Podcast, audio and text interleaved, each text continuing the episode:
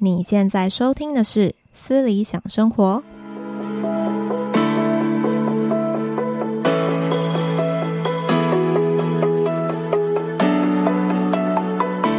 Hello，欢迎回到我的节目。今天这一集呢，想跟大家分享一下做业务要有什么样的必备条件，跟会有什么样的加分条件，以及三个能够成为业务高手的好习惯。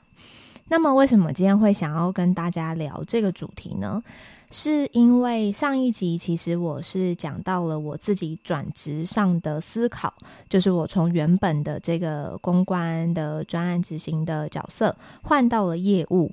那么做业务销售的这个角色，其实到目前也七年多了，所以我觉得我自己算是蛮有一些心得跟体悟的。那么今天这一集主要就是跟大家分享业务是一个什么样的样子，就是业务的工作大致上我会先跟大家做一个简单的介绍。第二个呢，就是什么样的性格适合做业务。第三个是业务的工作的。必备的条件以及加分条件，可以提供给你们去思考自己是不是适合往业务这个工作去发展。第四个呢，就是成功业务的三个好习惯。好，那我们就直接进入主题。第一个呢，想跟大家呃很快速的分享一下业务的工作是什么。一般我们所认知的业务，其实就是卖东西嘛，对不对？不管是卖保险、卖车子、卖房子，甚至是卖软体服务，其实都是在做一个动作，叫做销售。那么我们要怎么样能够把东西，不管是看得见的，或者是看不见的，像是软体这种比较软性的东西，我们要怎么样把我们手上的东西去销售出去？其实它会需要一个多功能的一个职业。做业务其实最大的大概百分之八十都是用在沟通，但是沟通这个其实又我觉得蛮蛮有意思的，就是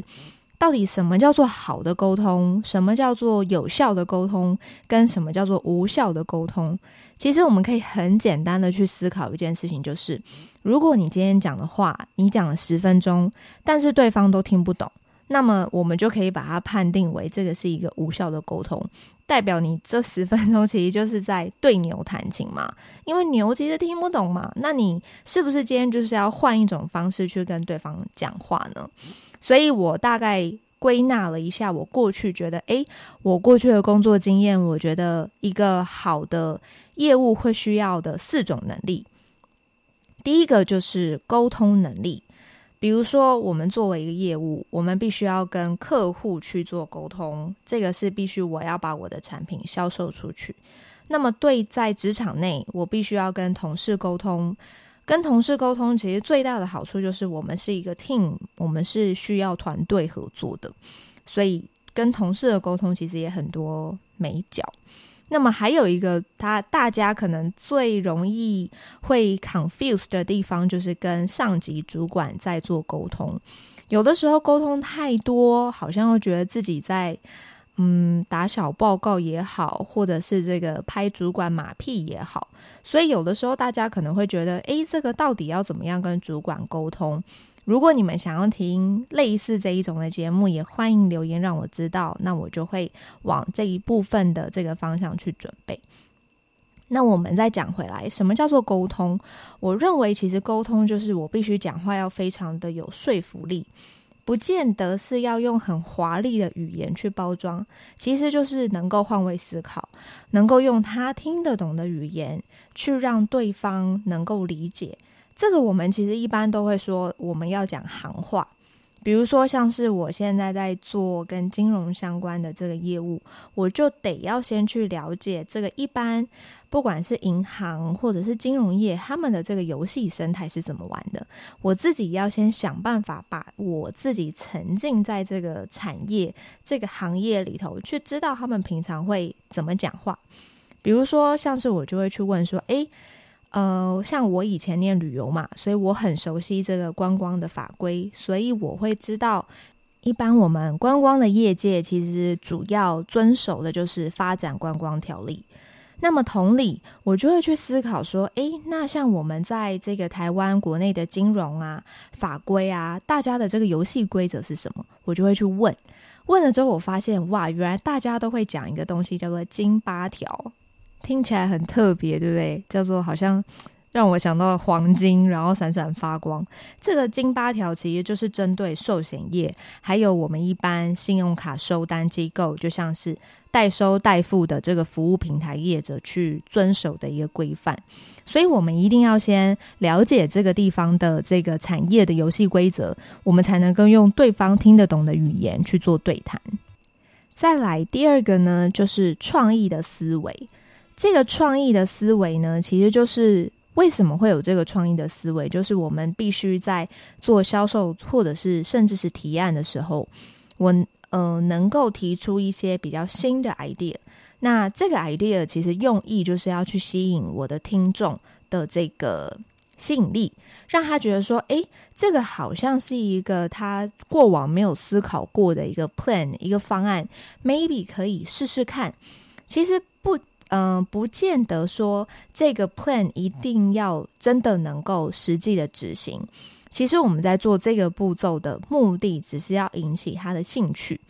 因为当他今天先对你的东西、你的产品有兴趣之后，他才会愿意去做进一步的了解。那么，如果我们一开始这个敲门砖都没有敲醒的话，其实他一下子就会马上拒绝你了，因为他会觉得我不需要。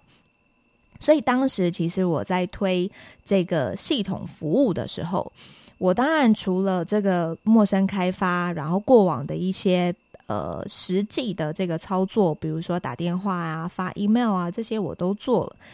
那么当时我其实做了一个最重要的关键呢，其实就是我会去寻找。呃，属于这个市场、这个产业里头的一些关键意见领袖，我先去跟他们做一个打招呼的动作，然后跟他们聊一下。诶，请问这一些这个意见领袖，他们对于我们的这个系统、我们的产品，他们有什么样的看法？甚至呢，他们会有什么样的建议？去试探一下，去呃评断一下他们对于这套系统的这个看法，那么也会让我能够去制定我往后的这个推广的 plan，推广的这个策略要怎么走。所以这一步其实就是要发挥业务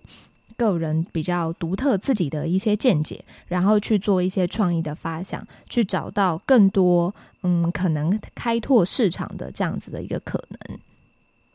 再来呢，第三个呢，其实就是解决问题的能力。这个其实在这两年，其实这个议题其实蛮被讨论的，就是我们要怎么样去培养解决问题的能力。其实像是在业务的这个工作，其实一定会遇到很多大大小小的问题，还有困难，甚至是挑战。比如说，我今天提供的是一套硬体设备，那么。客户一定会，每一个客户的需求一定都不一样。那么我的这一套硬体设备，我应该怎么样？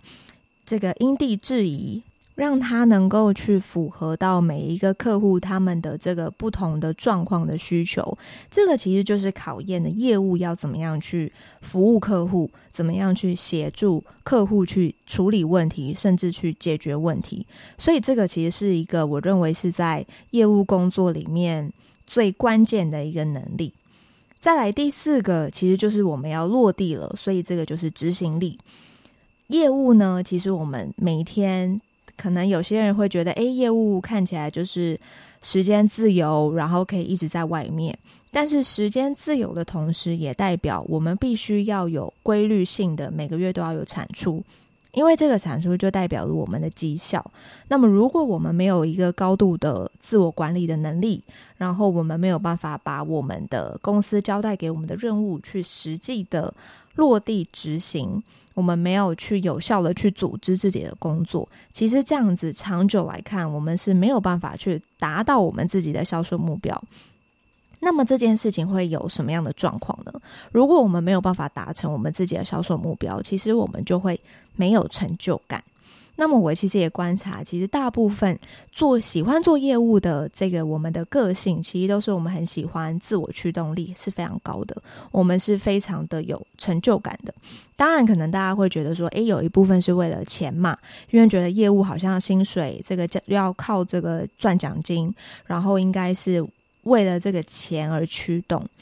但是呢，我自己会认为。确实，这个 bonus 的这个诱因是非常高的，但是回过头来，我们必须还是要有一个自我驱动的能力，以及我做这件事情我的成就感的来源。如果我们只是因为这个 bonus，其实总会有一天我们自己会被这个压力也好，甚至是这个客户追着你跑的这种状况而去，就是让自己喘不过气来。到这里呢，我小小的总结一下，我认为业务需要具备的能力有四个。第一个是沟通能力，第二个是创意的思维，第三个是解决问题的能力，第四个是执行力。那么大家可能会问，会有一些想法，觉得说，诶，刚刚好像都没有讲到努力，为什么这个我在讲这个业务具备的能力里面少了努力？其实我认为努力这个是先决要件啊，所以我根本没有把它列在里面，因为努力是一定要的。你努力其实不一定会成功，但是你不努力是绝对不可能会成功。这句话是我从国中的时候，我记得我的国中班导师就在黑板上写，所以我一直记到今天。所以努力在我每天的生活、每一天的日子，不管是工作，甚至我现在斜杠做 podcast，努力还是我一个很大的一个动力来源，还有信念的核心。那么业务的努力呢，要怎么量化呢？一般其实我们在做销售的时候，我们会用一个销售漏斗的管理，就大家可以想象漏斗的样子嘛，就上面开口是最宽的，然后一直往下提炼到最后面，可能只是呃一个倒三角形这样子的一个概念，就是最下面就是一个去无存菁的状态。所以，其实业务的努力就是一开始我就是要做大量的功课，我要去锁定我自己的这个特定的市场，符合我的产品或者是服务，然后去这个抓出适合我的这个产品或者是服务的对象以及这个对象的轮廓。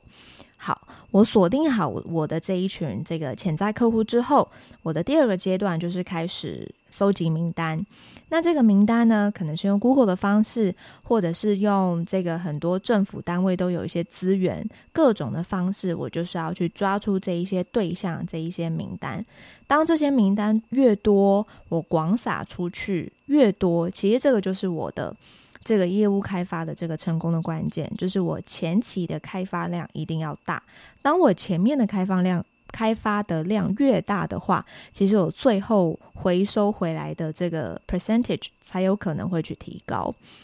那么收集完名单之后，就是开始做业务开发。这个业务开发其实也就是我必须要跟我的这一群顾客、潜在的客户去做不断的沟通，去理解他们现在的呃，在他们实际上的操作有没有遇到什么样的问题，要怎么样帮他们去解决他们的问题。因为当他今天会选择购买我的产品或服务，一定是因为我的产品或服务一部分有解决到他一些生活上或者是公司内部的一些痛点，有帮他解决问题了，为他带来价值，那么他才会愿意去掏钱购买嘛。再来第四步，其实就是说服，也就是成交，然后后期再下一轮就是继续的去做这个，呃，持续的去维系。现有的顾客，因为其实我们在针对这个现有顾客做行销的时候，我们的成本也会比较低。第一个，他其实本来就已经是我们的客户，对我们的公司的产品或服务有一定的这个使用度，还有这个信心。所以，当这个时候我再对他去做再行销的时候，其实也会相对比较容易一些。OK，所以这大概是业务的日常的工作的一个样子，提供给大家一些参考。那么第二个呢，就是来讲一下，我觉得什么样的性格适合做业务。像是以我自己的经验，我从一开始专案执行转换到业务销售，其实差异性是非常大的。再加上产业其实也完全不一样。那么我就回想，其实当时我在做专案执行的时候，其实我包山包海，什么问题其实都碰过。比如说，这个处理旅馆的报价、订餐厅，甚至我要跑工厂去做这个，大家参加会议都会有这个识别证嘛。那那个识别证的这个套子，还有这个织带。然后呢，都要去看这个不同的尺寸、不同的大小，乃至于到印刷，甚至还这个去跟悠悠卡公司谈过，我要发行一个纪念纪念的那个套组，就是我要做悠悠卡，然后上面我是封面是那个会议的那个呃照片这样子。所以那时候真的哇，很多问题都是我从来没有发生，从来没有想过我会遇到这样子的问题。现在回想，其实确实也是蛮好玩、蛮有意思的。所以到后期，我后面转换到了这个业务销售的工作，我发现其实它会让我比较不会为自己设限。就是当今天客人，我的客户在提问我问题的时候，我都能够马上回他一两句，即便我的这个可能。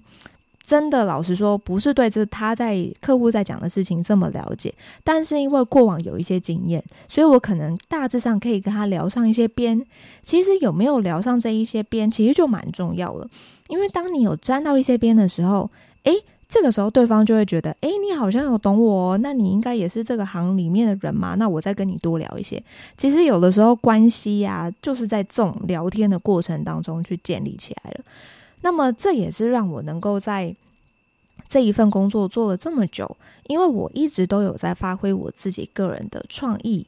我的 idea。最呃最重要的，其实就是我有帮助客户去解决他们的问题，然后就这样子来得到信任。比如说，像是我在现在的工作，我其实做过这个旅游电商的部门，那后来也做了这个软体系统，针对 B to B 这样的一个一个软体销售的一个服务。那其实这两个看起来是完全不相同的，一个是 To C 嘛，我是做电商，但是另外一一个呢，我转换到的是 B to B 的这个软体销售。但是其实也就是因为我一开始的这个旅游电商算是做的还不错，那也有一些客户都很了解我，也很信任我。那么呢，他们后面诶真的跑去开这个旅宿了，所以他们其实就会直接来问我说：“诶，Leslie，你现在是不是在那个什么什么的部门里头？是不是处理什么样的一个旅宿的管理系统服务？那你是不是可以帮我介绍一下？如果 OK 的话，我就我就直接跟你签了。”所以我后来发现，其实做业务的精髓其实是在于信任。其实我也听过一句话，就是说，今天他这个客户他会愿意跟你购买，比如说我会跟你愿意购买你手上的系统或者是你的服务，其实是出自于他对你的信任，也就是他信你这个人。当然，这个前提还是因为你的服务跟系统是有真的满足他的需求的啦。如果你的这个服务或系统是没有满足他的需求，那我觉得这可能就是诈骗了。OK，这个是开玩笑啦。所以我觉得好的业务其实就是能够看见客人真正的需要，然后呢，还不只是看到需要哦，我还必须要把它跟我自己家的产品去做关联，然后再。跟他聊天，或者是跟他引导的过程当中，把我自己的产品把它加带进去。有的人，我觉得绝大部分的人，包含我自己也是，其实我们都是对于那种很直接销售很反感的。我举一个例子，当我今天进去一家衣服店，我要进去买衣服的时候，如果我一进去，然后呢，店员马上就贴上来。他就直接说：“诶，小姐，这个有没有需要帮你介绍啊？这个有没有要找什么样的这个衣服？”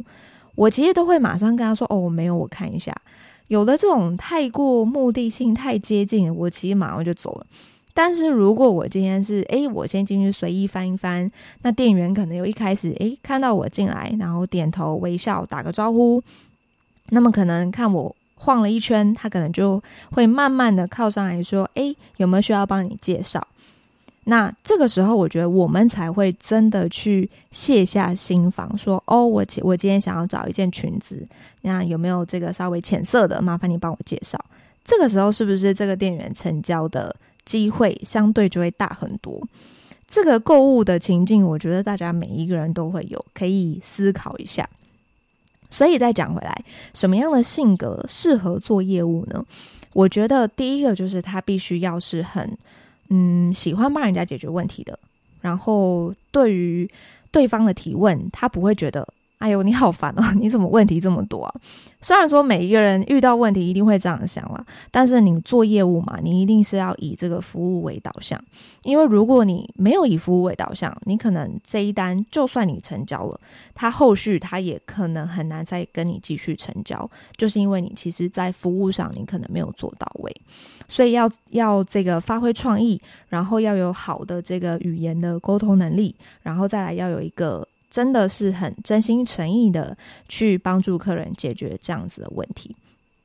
所以大家也可以评断一下，如果你们是现在正在思考要不要找这个业务相关的工作，我觉得这些的人格特质，你们可以先就是观察一下自己是不是适合这样子的一个工作。那么还有另外一个方法，也想提供给大家，就是这一阵子其实也蛮红的，就是有一个测验叫做 MBTI 嘛。那这个 MBTI 其实它就是分成这个四个的二元的对立的维度，比如说你是外向还是内向，然后你是感觉还是直觉，你是思维型的还是你是情感类型的，最后一个就是你是判断还是你是属于知觉。其实我自己也做了这个测验。我觉得是真的是蛮准的，因为他是基于这个荣格嘛，他是一个非常有名的心理学家，那他们去开发出来的一套这个心理的测验。那这个测验，我觉得它其实就是增加我们对于自己的了解，可是大家还是不要太着迷啦。就是我觉得这种东西，就是对于自己的了解就好，但是你不要去过火。你还是要有建立自己的这个思维跟判断，它其实就是给你一个参考，但是它并不代表是你完全这整个人。比如说像我自己测出来是欧巴马，那我也不可能跑去美国选总统嘛，对不对？所以这个还是要加上我们这个自己的判断。另外呢，在跟客户啊交谈的过程当中的这个互动跟观察力，其实也是很重要的。就是我今天要去，不管是一个公司做提案，或者是去一个客户那边做提案的时候，我都一定要先了解这个客户这家公司的背景，他的喜好是什么，跟他过往可能执行过什么样的专案。那我今天。的提案内容会不会是他喜欢的风格？其实这些我们都是有迹可循的，我们完全都是可以先做到可能 maybe 百分之五十的预测，这样子其实才会能够去提高你过就是后续的这一个成交的这个几率。那再来第三个就是我刚刚讲到的这个服务的热忱，比如说我们今天在见面的时候，我可能。假设我们今天是一个客户好了，其实，在见面的时候，我们一定都会先从一些简单的一些轻松的话题开始，我们叫做破冰嘛。那这个其实我都会蛮建议大家都先从一些小小地方的称赞。诶，比如说我假设我今天去到一间公司，我可能就会闲聊，我就说：诶，李经理，我刚好看到前一阵子你们有发一个企业的这个 CSR 的奖项，你们有获得这个奖项，我觉得很厉害耶。这个公益活动都是你们整个公司员工有一起参与吗？我可能会先用一个话题、一个新闻、正向的新闻去。这个去抛出这样子的议题去跟他闲聊，那透过闲聊的过程当中，就像刚刚在买衣服的过程，他先对我取得了一些信任，然后我也会慢慢的去相信他给我的建议，到后续的成交，其实它都是一个嗯有意义的一个过程。那刚刚讲完了这个必备条件，现在我分享一下这个加分的条件。加分的条件其实有四个。第一个就是幽默感，这个幽默感呢，其实它跟白目是完全不一样的哦。幽默感就是你能够在对的时间接话，然后有的时候带一点自嘲，这个是蛮必要的。然后再来是热情。我今天如果我今天是推广我自己的产品或服务，然后我去到客户那边，我还摆着一张脸，这个说不太过去嘛。所以我们一定要展现我们的真诚，还有我们的热情。然后再来呢，如果你们是对于语言的学习本身就有兴趣，你们想要也这个考虑好，想要往国外的业务发展，其实语言就会是一个非常非常加分的项目。语言其实会让你在部门甚至是同才之间更容易被看见。那么这个语言必须要是可以用的语言，就是我们现在其实写作啊、阅读这些以前过过去考试的东西，真的都不重要了。最重要的，我们为什么要学语言？就是为了要沟通。所以我要怎么样把英文练好？我可能我有一些口音，但是我觉得这个不是重点，重点是我今天能够很有自信的跟国外的客户做一个 present，这个才是真正的一个目的。所以必备条件跟加分条件大概是归纳是这样子，提供大家参考。再来呢，第四点呢，就是想要提供我自己觉得是三个好习惯，就是让你能够这个往这个业务高手迈进的三个好习惯。我归纳出了三个大量，我觉得这样比较方便大家去记住。第一个就是大量努力。再来呢，是大量的尝试跟大量的勇气。其实我觉得今天这一集真的要讲是，真的是可以讲蛮多的。大量的努力是什么？其实我会很常听到人家都说，做业务就是要有狼性，要像一匹狼一样。然后呢，做业务就是要有企图心，要去这个好像要去征服一切。但是其实我自己拆解这个企图心，其实我觉得就是你付出去的努力，再加上你有很明确的目标，其实这个就是别人所眼里看到的企图心，因为。目标的话，代表你知道你自己是为了什么而奋斗。不管是你是为了奖金而奋斗，或者是你是为了在这一家公司，你给予自己一个期限，我必须要在一年内升职到这个管理职，成为一个 manager，这个都是目标。所以，当你为自己设定了这个目标之后，你就会非常的有动力，动力去做出这一切的努力。这个呢，普通人看到其实就只看到企图心，但是你自己，因为你不是普通人，所以你很知道、很明确的知道自己想要什么，跟你自己的目标在哪里。所以呢，第一个好习惯就是大量的努力，第二个就是大量的尝试。业务看起来光鲜亮丽，但其实真的没有，就是呢，被骂到狗血淋淋头的时候，真的天天都在被骂。那么我们不能因为被骂就放弃嘛，因为大家都常说嘛，这个闲货人才是买货人。我自己作为业务，我们要怎么去消化这个被骂的这个过程？我要怎么把这个客人转为把他收服？把他收服成为这个能够跟着我一辈子的这个客户，这个也是一个学问。所以这中间的学问，其实就是来自于不放弃以及多次的沟通。今天被客户骂了一次，我要去理解今天他是为了什么原因而被骂，是我们系统造成他有失误，还是什么样的一个状况让他不满意？我们其实就是要去厘清清楚，用比较理性的思维去做分析。在这个地方，我要跟大家讲一个重点，就是课题分离。就是今天客户骂你，他其实不是针对你这个人，而是因为他今天可能真的有一些状况，他不得不把这个情绪发泄在你身上。那这个可能会是，比如说系统造成的问题，比如说系统宕机了，他整整一个小时没有办法用，那他肯定是非常的焦虑，然后措手不及，所以他肯定会骂你。那这个时候，我们当然首先就是先做道歉、做安抚，以及跟公司讨论是不是有后续的一些补偿措施，这个才是真正解决问题的办法。但是呢，千万不要因为被骂了这个样子，让你。一方面觉得这个很生气，觉得自己平白无故被骂；另一方面呢，觉得说，哎，今天被骂了，觉得这个自己很没有成就感，然后很往心里面去。所以我认为，其实做业务一定要去做大量的尝试。嗯，一一方面也是不要放弃，一方面也是要为自己做好这个心理素质的提升，就是要去做到课题分离。